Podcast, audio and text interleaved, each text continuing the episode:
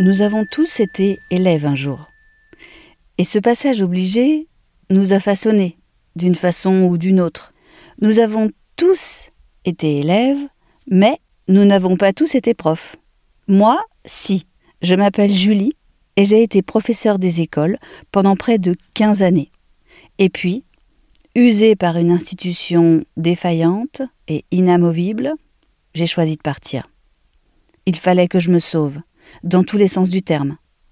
Si j'ai jeté l'éponge, je n'ai en revanche pas jeté les élèves avec l'eau du bain, si vous me permettez cette métaphore. Des élèves, chaque professeur en côtoie des centaines tout au long de sa carrière. De certains, on se souvient plus que d'autres. Ils nous ont touchés par leur histoire, par leur parcours particulier, par leur personnalité. Ils nous ont marqués par tout un tas de choses qui nous ont bousculés, qui nous ont fait réfléchir, nous remettre en question sur nos pratiques pédagogiques. Souvent, leur cas nous a aussi bouleversés et atteints jusque dans notre intimité émotionnelle.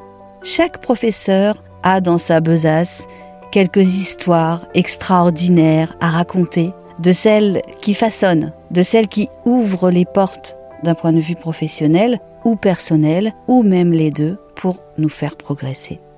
Alors moi, c'est à force d'avoir entendu toutes ces histoires que j'ai eu envie de vous faire découvrir les coulisses d'un métier à la fois passionnant, émotionnel, mais aussi exigeant, difficile, malmené et si peu reconnu. Donc pour une fois, je vous propose d'ouvrir la porte et d'entrer dans la classe pour écouter la parole de ces professeurs qui nous racontent une histoire singulière, un cas d'école.